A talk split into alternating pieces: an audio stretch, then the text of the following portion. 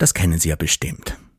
Sie sitzen in einer Konferenz, einem Vortrag, einer Präsentation oder im Theater, und das, was da vorne passiert, zieht Sie nicht so richtig in Ihren Bann. Und dann, Sie wären eine absolute Ausnahmeerscheinung, wenn Sie nicht diesen Impuls hätten, dann spüren Sie es. Diesen Drang, Ihr Smartphone rauszuholen, nur mal ganz kurz schauen, unauffällig, was Sie in der Welt da draußen in der Zwischenzeit alles verpasst haben. Und in unserer schnellen Zeit ist das wahrscheinlich eine ganze Menge. Wer Ihnen geschrieben hat, ob Ihr letztes Posting kommentiert, vielleicht sogar geteilt wurde, was für ernsthafte oder auch nur unterhaltsame News Ihnen einen kurzen, mehr oder weniger bedeutsamen, aber zumindest erfrischenden Erlebniskick in Ihr System schießen könnte, etc., etc. Und wenn Sie damit mal anfangen, mit diesen zarten, eleganten Wischbewegungen auf dem Display, sind Sie weg. Zack, im Bermuda-Dreieck der Reizüberflutung verschwunden. Und da werden sie wahrscheinlich auch eine Zeit lang bleiben. Und das ist für mich hier vorne, auf der Bühne, als Vortragender, als Präsentierender, ein Problem. Ein ziemlich großes sogar. Wenn auch ein alltäglich gewordenes, mit dem man sich in unserer Zeit halt irgendwie abzufinden hat. Es gehört halt dazu, dass alle nebenbei in ihr Smartphone glotzen, während ich hier vorne rede. Ist das so? Mag sein. Muss das so sein? Nein, auf keinen Fall. Wie Sie den Kampf gegen den scheinbar übermächtigen Gegner Smartphone auf Ihrer Bühne für sich entscheiden, das erfahren Sie in dieser Episode. Die Kunst, attraktiver zu sein als ein Smartphone. Ich wirke, also bin ich. Der Podcast für mehr Wirkung und Präsenz. Von und mit Martin Schwander. Herzlich willkommen bei Episode 22. Schön, dass Sie dabei sind. Ich unterstütze Menschen bei der Gestaltung und bei der Performance ihres wirkungsstarken und persönlichen Auftritts. Das sind oft wichtige Reden oder wichtige Präsentationen. Meist sind das Situationen, in denen es auf die Qualität unserer ganz analogen Kommunikation ankommt. Wir Menschen sind nun mal analoge Wesen, die Dinge am liebsten mit allen Sinnen erfassen wollen, um sie wirklich begreifen zu können. Und weil ich von einer sehr analogen Kunst, dem Theater, komme, über 30 Jahre Bühnenerfahrung habe und weiß, wie man gute Geschichten schreibt und erzählt, ist das nicht nur ein sehr kreativer, lustvoller, sondern auch ein ziemlich effizienter Prozess. Gute Geschichten bauen und erzählen ist schließlich ein Handwerk und das kann man lernen. Das theatrale Grundsetting ein Mensch zeigt in einem definierten Raum, einer Bühne, etwas, während andere ihm dabei zusehen. Das ist ein Format, das seit tausenden Jahren funktioniert und fasziniert. Und das ist per se schon mal spannend. Und wenn das dann noch gut gemacht wird, zieht uns das auch heute in unserer reizüberfluteten digitalen Zeit in seinen Bann.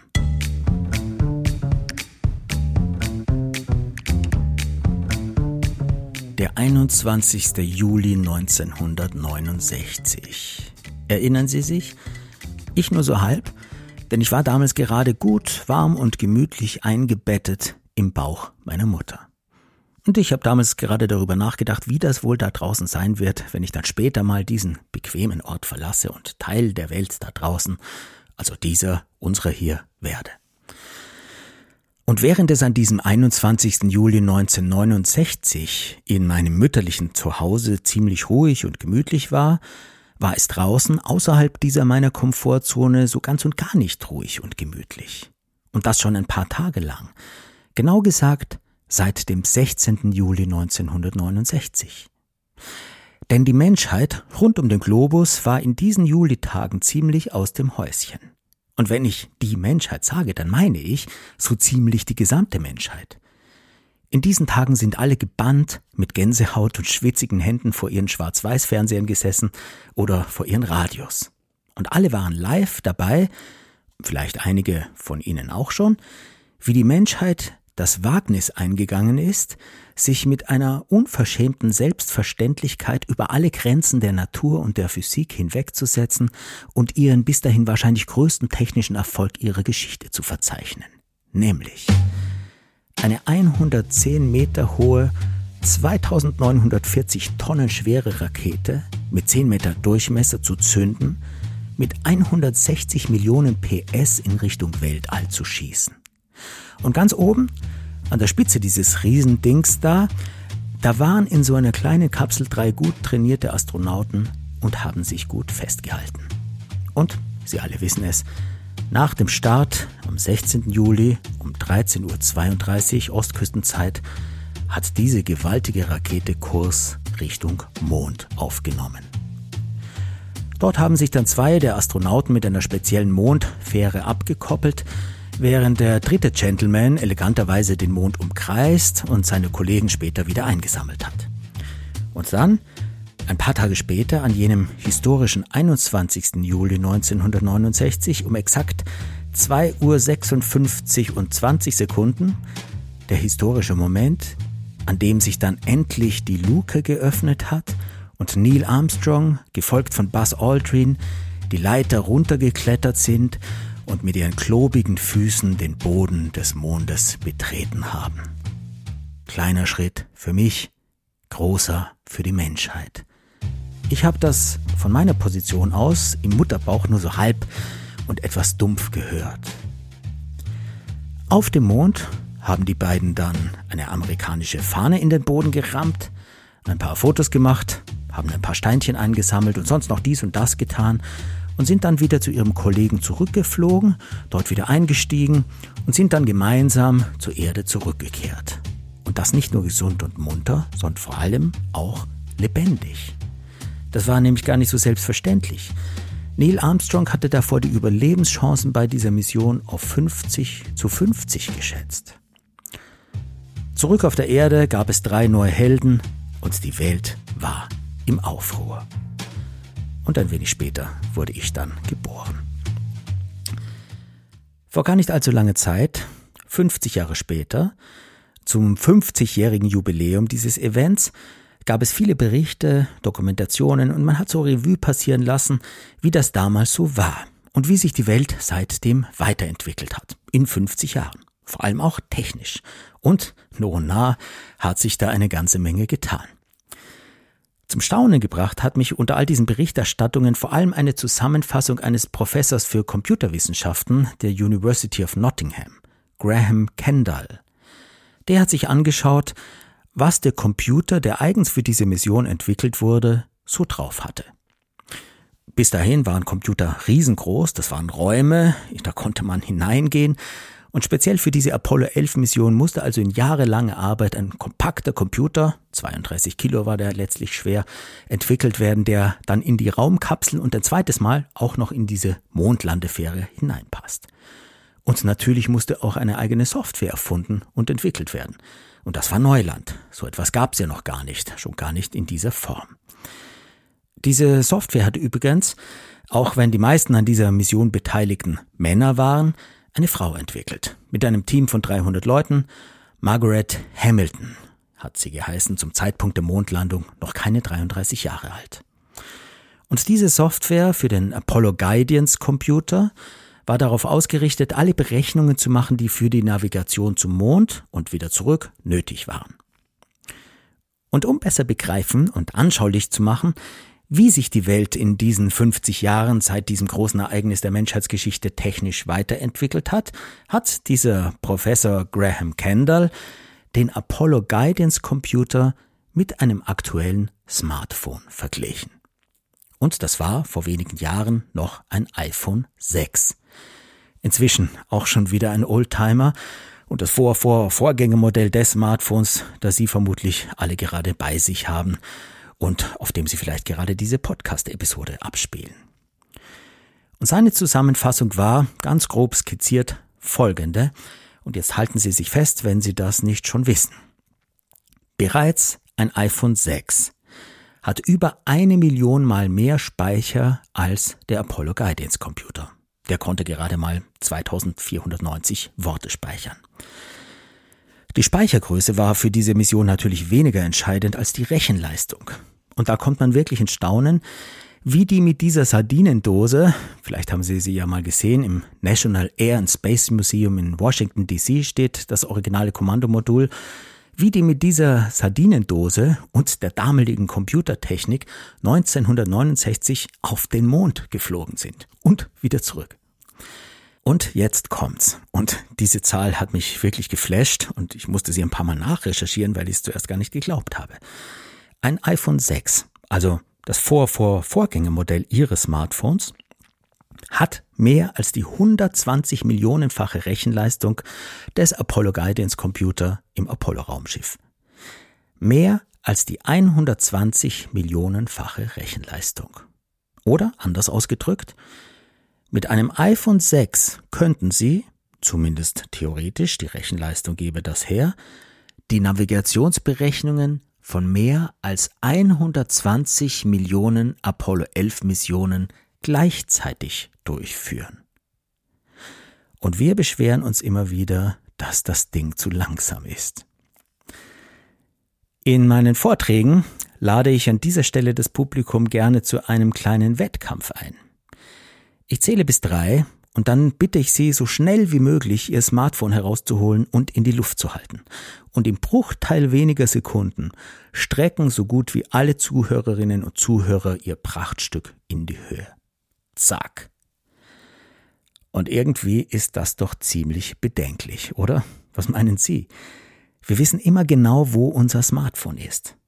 Einmal aufs Klo gehen und es vergessen ist bereits eine kleine Katastrophe. Einkaufen gehen und es vergessen eine absolute Katastrophe. Wie dem auch sei, und jetzt komme ich zum Punkt. Diese technische Wunderwaffe haben wir alle, so gut wie immer, und Sie eben jetzt auch, während Sie mir zuhören, in unserer unmittelbaren Nähe, vor uns auf dem Tisch liegen oder in unserer Hosen- oder Jackentasche, wenn wir es überhaupt aus der Hand gelegt haben. Und das ist für mich hier vorne, auf der Bühne, als Redner, als Präsentierende erstmal ein ziemliches Problem. Die Frage, die ich mit meinen Kunden immer klären muss, wenn ich sie bei der Erarbeitung wirkungsstarker Reden oder Präsentationen unterstütze, und die alle Menschen, die vor Publikum stehen und etwas präsentieren, klären sollten, Sie und ich natürlich auch, wenn wir Vorträge halten, ist diese hier. Was habe ich hier vorne denn mehr zu bieten als die Smartphones meiner Zuhörerinnen und Zuhörer, mit denen sie, während ich da vorne rede, mehr als 120 Millionen Apollo 11 Mondmissionen gleichzeitig navigieren könnten. Was habe ich hier vorne mehr zu bieten? Und wie halte ich sie denn davon ab, ihr Handy rauszuholen? Und wie bringe ich meine Zuschauer idealerweise sogar dazu, für die Zeit meines Auftritts zu vergessen, dass sie überhaupt ein Smartphone besitzen? Und überhaupt, was kann ich hier vorne tun, das attraktiver und interessanter ist als das Interessanteste, an das Sie gerade denken können? Und ich bin sicher, Sie können an eine ganze Menge interessanter Dinge denken. Jeder und jeder unseres Publikums kann an eine ganze Menge sehr interessante Dinge denken. Wie ist man denn jetzt attraktiver als ein Smartphone? Meine Antwort ist, nicht mit den gleichen Mitteln, nicht auf digitale Weise, nicht mit Perfektion. Die Zeiten sind vorbei, KIs sind immer perfekter, als wir Menschen es je sein können, sondern mit dem Gegenteil davon. Und hier kommt das Theater ins Spiel, das, was ich am Theater so liebe. Und damit meine ich nicht das teilweise sehr verkopfte, abgedrehte Theater einer abgehobenen Kunstschickeria, das man heute an vielen Ecken erleben kann und das mit großem Erfolg für leere Zuschauerränge sorgt. Ich meine etwas anderes, etwas Wesentlicheres. Ich meine das Theater in seiner sehr simplen Urform und Urfunktion. Und das ist eine sehr analoge und sehr unmittelbare und sehr wirkungsstarke Sache. Eine Person macht etwas, eine andere schaut zu. Beide sind sich ihre Rollen als Machender oder Machende und Zuschauende bewusst. Und das Ganze findet in einem klar definierten, hervorgehobenen Raum statt, einer Bühne.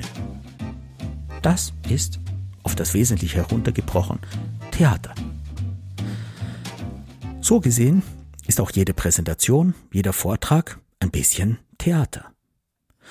Und im Idealfall ist dieser Vorgang, einer macht etwas, ein anderer schaut zu, oder natürlich auch mehrere, im Idealfall ist dieser Vorgang ein Erlebnis für beide Seiten, das einen Erkenntnisgewinn mit sich bringt.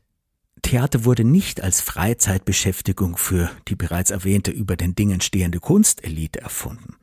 Theater war vor allem immer ein wesentliches Instrument, um die eigene Existenz zu reflektieren und auf kreative, sinnliche Weise in einem geschützten Raum, einer Bühne, Strategien zu entdecken und zu erproben, die dabei helfen sollen, die Aufgaben des eigenen Lebens besser zu bewältigen, beruflich wie privat. Und das sollte jeder Vortragssituation ja auch leisten. Ein Faktor, der die Wirkung eines Auftritts wesentlich bestimmt, ist der bewusst definierte Bühnenraum. Der schafft Fokus für das Geschehen und wird damit zu einem Ort, an dem alles, was getan oder gesagt wird, eine höhere Bedeutung bekommt. Das kann im Grunde jeder Raum sein. Wichtig ist nur, den Raum klar zu definieren und ihm Bedeutung zu geben. Nur die Dinge, denen wir Bedeutung geben, haben Bedeutung. Die Bühne rahmt alles auf ihr ein, wie es ein Bilderrahmen tut, und vergrößert es. Je nachdem, wie dieser Rahmen gestaltet ist, bekommt sein Inhalt unterschiedliche Bedeutung. Lassen wir unsere Bühne einen besonderen Ort sein, dann ist sie es. Dieses Setting hat vor tausenden Jahren schon funktioniert und tut es heute noch. Und wenn wir ein paar grundsätzliche Dinge beachten, funktioniert es besonders gut. Erstens, die Bühne ist ein analoger Ort. Wir sehen in einem theatralen Setting und das ist, wie gesagt, jeder Vortrag und jede Präsentation auch, lieber, neugieriger und gespannt dazu, wie etwas in diesem Augenblick vor uns entsteht, als dass wir Vorgefertigtes serviert bekommen. Aufwendige Projektionen oder Videos zum Beispiel. Natürlich lassen sich auch digitale Medien spannungsvoll in eine Präsentation integrieren, die dann die Wirkung unserer Inhalte sogar verstärken, aber das muss richtig dosiert werden. Und auf der Bühne sticht analog so gut wie immer digital. Zweitens, wenn wir diesen Bühnenraum bewusst und achtsam behandeln, dann kann in ihm auch etwas Besonderes passieren. Das heißt jetzt nicht, dass wir ihn mit einer übertriebenen Heiligkeit behandeln und betreten sollen, wobei in manchen Theaterformen das durchaus so gehandhabt wird. Für mich heißt das, ihn klar abzugrenzen und ihm eben eine besondere Aura, eine besondere nicht alltägliche Bedeutung zu geben. Vielleicht klingt das etwas esoterisch, vielleicht ist es das auch. Für mich ist die Bühne noch nie ein Alltagsort gewesen, auch wenn ich immer wieder viele, viele Stunden, ganze Tage auf ihr verbracht habe. Ich bin, was das betrifft, altmodisch und möchte, dass meine Bühne ein Ort ist, an dem sich die Luft ein bisschen verdichten kann und meine Botschaften auf eine schöne Art vergrößert. Da tut mir ein bisschen Aberglaube ganz gut. Ich würde zum Beispiel auf der Bühne niemals privat eine Pause machen und da essen oder trinken. In Episode 3 dieses Podcasts vertiefe ich das Thema Bühne ausführlich und machte auch ganz konkrete Übertragungen, was man von der Theaterbühne auf eine Vortragsbühne leicht übernehmen kann, um mehr Wirkung zu erreichen. Wenn Sie möchten, hören Sie da gerne rein. Der dritte Punkt, die Bühne braucht Menschen, keine Roboter. Wenn ein Mensch wach und präsent auf die Bühne kommt, ist das schon mal spannend, bevor noch inhaltlich irgendetwas passiert ist. Und wenn der sich dann da auch noch selbstbewusst und persönlich zeigt, mit seiner wunderbaren menschlichen Unvollkommenheit, Fehlerhaftigkeit, mit seinen individuellen Ecken und Kanten und natürlich auch mit seinen Stärken, dann ist das immer überzeugend. Und wenn er dann auch noch etwas zu sagen hat, das ihm ein echtes Anliegen ist und das voll Hingabe auf eine spannungsvolle Art tut, dann zieht das die Aufmerksamkeit unseres Publikums so gut wie immer weg von ihren Smartphones und hin zu uns und dem, was wir zu sagen oder zu zeigen haben. Weil das eben viel interessanter, viel attraktiver, viel berührender ist als all das, was unsere Smartphones digital zu bieten haben. Ich fasse kurz zusammen. Die Bühne braucht unsere Präsenz, unsere Hingabe, unsere individuelle Persönlichkeit, Und natürlich auch Überraschungsmomente einer guten Dramaturgie, die für Spannung sorgt. Viele Präsentationen sind deshalb langweilig, weil sie völlig vorhersehbar und frei von jeder Überraschung sind. So etwas ist geradezu eine Aufforderung an sein Publikum, das Smartphone rauszuholen. Präsenz, Hingabe, Persönlichkeit und Überraschungen. Auch zum letzten Punkt, Überraschungen und einer guten Spannungsdramaturgie, habe ich bereits ein paar Episoden aufgenommen, wie man spannend präsentiert und was wir uns da von den Meistern der Spannungsdramaturgie abschauen können und auf unsere Welt übertragen können. Zum Beispiel von Hollywood-Serienmachern oder von Showgenies wie Michael Jackson zum Beispiel. Wenn Sie möchten, das wären Episode 2 und Episode 4. Vielleicht wollen Sie da reinhören und diese Themen noch vertiefen. Auch dem Thema Präsenz habe ich eine eigene Episode gewidmet. Das wäre dann die Episode 8. Menschen, die voll und ganz da sind, hier, jetzt, die uns ihre volle Aufmerksamkeit schenken, haben immer eine starke Wirkung. Wir können uns ihnen gar nicht entziehen. Und da solche Menschen in unserer reizüberfluteten Zeit seltener geworden sind, ist es gar nicht so schwer, sich mit seiner eigenen starken Präsenz abzusetzen und hervorzustechen. Stattdessen multitasken die meisten Menschen gestresst herum und halten das absurderweise noch für eine Qualität. Präsenz hat zu einem gewissen Teil auch mit einer Entscheidung zu tun, mit meinem Fokus. Eine starke Präsenz aufzubauen ist sowohl ein mentaler, aber natürlich auch ein ganz physischer Vorgang und das kann man wunderbar trainieren. Jeder Bühnenmensch sollte dazu ein, zwei Standardrituale vor seinem Auftritt haben, die ihm zu dieser Präsenz verhelfen. Aber wie gesagt, das ist eine eigene Podcast-Episode und die können Sie sich gerne anhören. Es kommt nicht darauf an, perfekt zu sein, es kommt darauf an, da zu sein. Auf unserer Bühne geht es interessanterweise meist nicht um richtig oder falsch.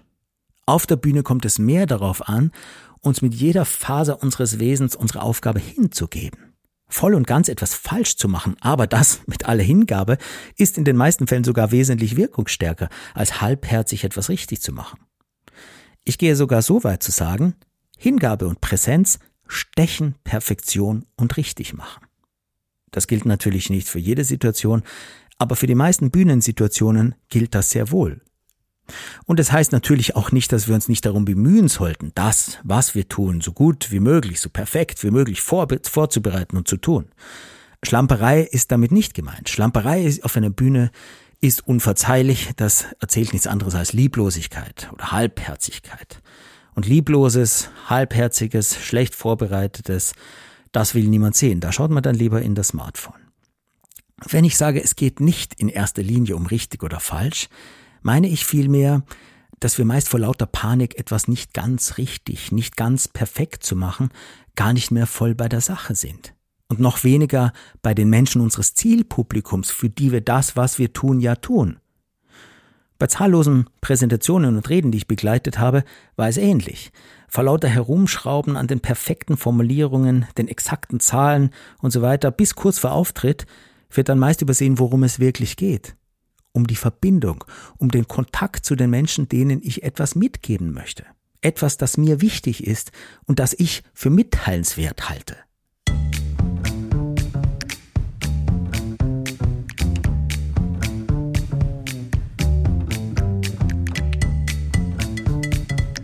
Ich muss immer wieder schmunzeln, wenn mich im Internet ein Capture-Test dazu auffordert, alle Brückenpfeiler, Hydranten, Fahrräder, Ampeln etc. zu markieren. Das kennen Sie ja wahrscheinlich. Und das, um zu beweisen, dass ich eben kein Roboter bin. Ich muss das sogar mit einem Häkchen bestätigen. Ich bin kein Roboter. Das Groteske darin ist, und irgendwie beschreibt es unsere Zeit ziemlich gut, auf der anderen Seite sitzt kein Mensch, der das kontrolliert. Das macht eine KI, ein Roboter. Wir müssen als Mensch, also einem Roboter beweisen, dass wir ein Mensch sind und kein Roboter. Und das bringt mich zu der großen Frage, was zeichnet uns als Menschen aus? Was differenziert uns noch wesentlich von Robotern? Und was an uns ist interessanter, attraktiver als an einem Roboter oder eben einem Smartphone? Das, was uns von Smartphones, KIs, Robotern absetzt, ist unsere Unvollkommenheit und Unperfektion. Und unsere Gefühle. Roboter sind dagegen völlig gleichgültig. Aber wir sind nun mal keine Roboter. Und das ist in unserer analogen Kommunikation ein Riesenvorteil. Mit Perfektion reißen wir heute so und so nichts mehr, die Zeiten sind vorbei. Warum also sich so sehr darum bemühen? Das können Maschinen viel besser. Und wenn wir uns nicht mehr darum kümmern müssen, alles perfekt und alles richtig zu machen, worum sollten wir uns dann kümmern? Vielleicht ist die Antwort um das Menschsein, um nicht mehr und nicht weniger, um das Menschsein mit seiner ganzen perfekten Unperfektion, um Präsenz, um Hingabe, um Persönlichkeit, um Überraschungen, um uns mit unseren Ecken und Kanten. Denn wenn wir schon wissen, dass wir nicht perfekt sind, warum versuchen wir uns immer so zu zeigen? Warum versuchen wir irgendeinem perfekten Bild zu entsprechen, das es gar nicht gibt? Und das nebenbei bemerkt auf der Bühne völlig uninteressant ist, weil es eine unglaubliche Distanz schafft. Aus meiner Erfahrung beim Erarbeiten besonderer Auftritte mit meinen Kunden, es bleiben immer Präsentationen, Reden, Vorträge etc. in Erinnerung, bei denen genau das passiert, bei denen sich Menschen zeigen, bei denen Menschen Menschen sehen und erleben und spüren und eben nicht irgendwelche perfekten, fehlerlosen, glatten Wunderwuzis, die auf alles eine Antwort haben. Meiner Erfahrung nach ist gerade das besonders wirkungsstark. Und es gibt dazu ein Bild, das mich immer wieder sehr berührt und das ich Ihnen zum Abschluss mitgeben möchte. In Japan hatte man immer etwas übrig für schöne Dinge, wie zum Beispiel Keramik es gibt wunderschöne japanische Teeschalen mit einer ganz eigenen Ästhetik und Ausstrahlung.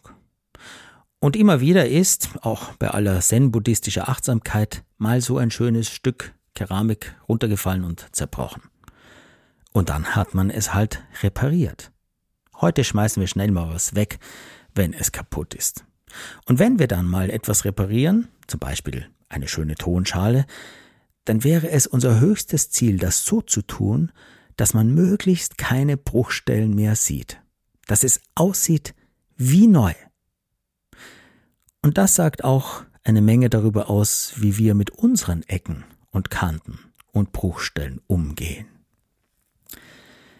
Im Japan des 16. Jahrhunderts ist aus dem Zen-Buddhismus heraus eine eigene Kunstform entstanden, Gebrochenes zu reparieren. Und die ist eine Weltanschauung. Und sie heißt Kintsugi. Wenn Sie das nicht kennen, googeln Sie das mal. Kintsugi. Anstatt die Bruchstellen zu kaschieren und zu verstecken, wurden sie im Gegenteil mit einem speziellen Goldlack geklebt. Und dieses Gold hat die Bruchstellen natürlich besonders sichtbar gemacht. Und durch das Betonen der Bruchstellen, durch das Veredeln der Bruchstellen wird so ein Objekt dann noch wertvoller, noch individueller noch schöner und noch ausdrucksstärker. Und davon könnten wir uns alle etwas abschauen. Unsere Bruchstellen sind interessanter als eine glatt perfekt inszenierte Oberfläche. Immer. Das Schöne, das Berührende und nebenbei auch das Wirkungsstarke an uns ist nicht die roboterglatte Oberfläche, nicht unsere Perfektion, sondern unser menschlich Unvollkommenes. Wir sind fühlende Wesen, wir haben Emotionen, wir sind verletzbar, KIs sind das nicht. Die sind im Gegensatz zu uns völlig gleichgültig. Und das ist für mich ein ganz wesentliches Differenzierungsmerkmal, auf das wir auch setzen sollten. Dass wir eben nicht gleichgültig sind. Dass wir die Fähigkeit haben, berührt zu werden und andere zu berühren. Das können KIs nicht. Ich möchte kurz zusammenfassen drei Punkte. Erstens, wir Menschen sind analoge Wesen. Wir sind neugierig. Wir lieben es zu erleben, wie auf der Bühne vor unseren Augen in diesem Moment etwas entsteht. Kosten wir das als Präsentierende aus. Geben wir dem, was wir tun, Bedeutung. Die Bühne hilft dabei. Sie rahmt alles, was auf ihr passiert, wie ein Bilderrahmen ein und vergrößert es. Gibt ihm Bedeutung. Lassen wir unsere Bühne einen besonderen Ort sein, dann ist er es tappen wir nicht in die schneller, höher, weiter Falle, die wir aus unserer digitalen Kommunikation gewohnt sind. Analog hat ein anderes Tempo als digital. Machen wir uns das zunutze. Gehen wir auf die Bremse statt aufs Gas und geben wir damit dem gegenwärtigen Augenblick mehr Raum, und unseren Botschaften mehr Gewicht. Zweitens, unsere Präsenz und unsere Hingabe an das, was wir tun, sind immer wirkungsstärker als Perfektion und Richtigmachen. Sorgen wir dafür, in einem sehr präsenten Zustand auf die Bühne zu kommen.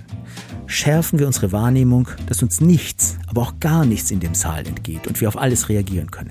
Nicht nur verbal, auch energetisch, atmosphärisch. Wir als Präsentierende sind für die Atmosphäre im Raum verantwortlich. Und wenn wir unsere Bühne betreten, dann sind 100% gerade gut genug. 99,9% sind viel zu wenig. Die Bühne fordert uns ganz. Und egal wie richtig oder falsch, wie fertig oder unfertig das ist, was wir gerade präsentieren, machen wir unsere Sache mit voller Hingabe. Und drittens, wir sind keine Roboter. Das, was uns unterscheidet, ist, dass wir im Gegenteil zu Robotern nicht gleichgültig sind. Gott sei Dank. Wir haben eine Meinung, wir haben Emotionen, Gefühle. Lassen wir das unser Publikum spüren. Verstecken wir nicht unsere Ecken und Kanten, sondern machen wir es wie im alten Japan mit diesen schönen Kintsugi-Tonschalen. Vergolden wir sie. Zeigen wir sie. Wenn Menschen ganz analog auf der Bühne stehen, die sich präsent den Raum nehmen, die ihn ausfüllen die in wachem Kontakt zu ihrem Publikum sind, die etwas wollen, die ein Geheimnis auf die Bühne bringen und die etwas zu sagen haben, die sich zeigen, anstatt sich zu verstecken oder irgendwelche Schablonen zu bedienen und die Freude daran haben, ihrem Publikum nicht nur Inhalte abzuliefern, sondern eben auch ein spannendes Erlebnis zu bieten, dann greift niemand so schnell nach seinem Handy. Weil das viel spannender, viel berührender und weitaus attraktiver ist als all das, was Ihr Smartphone zu bieten hat. Das war's für heute. Ihre Ideen und Anregungen und auch Ihr Feedback, das freut mich ganz besonders, können Sie mir sehr gerne als E-Mail schicken an podcast.martinschwander.com. Mehr über mich und mein Angebot finden Sie auf meiner Website www.martinschwander.com. Und wenn Sie wollen, dann stöbern Sie einmal in meinen vorherigen Podcast-Episoden, ein paar habe ich heute genannt. Da finden Sie bestimmt einige wertvolle Anregungen, die Ihnen helfen, Ihre nächsten Präsentationen oder Vorträge auf ein neues Level zu heben und zu lebendigen Erlebnissen zu machen. Wenn Sie dafür meine persönliche Unterstützung möchten, dann sind Sie herzlich eingeladen, sich bei mir zu melden. Das ist schließlich mein Job, den ich mit Freude mache. Ich bin gerne für Sie da, sowohl in persönlichen 1 zu 1 Coachings, das geht auch digital, als auch in meinen Seminaren. Und auch in meinen Vortragen geht es immer um mein Herzensthema, unsere persönliche Wirkung und wie wir in unserer reizüberfluteten digitalen Welt ganz analog überzeugen und damit um Welten attraktiver sind als ein Smartphone. Vielen Dank fürs Zuhören und bis zum nächsten Mal. Ihr Martin Schwander.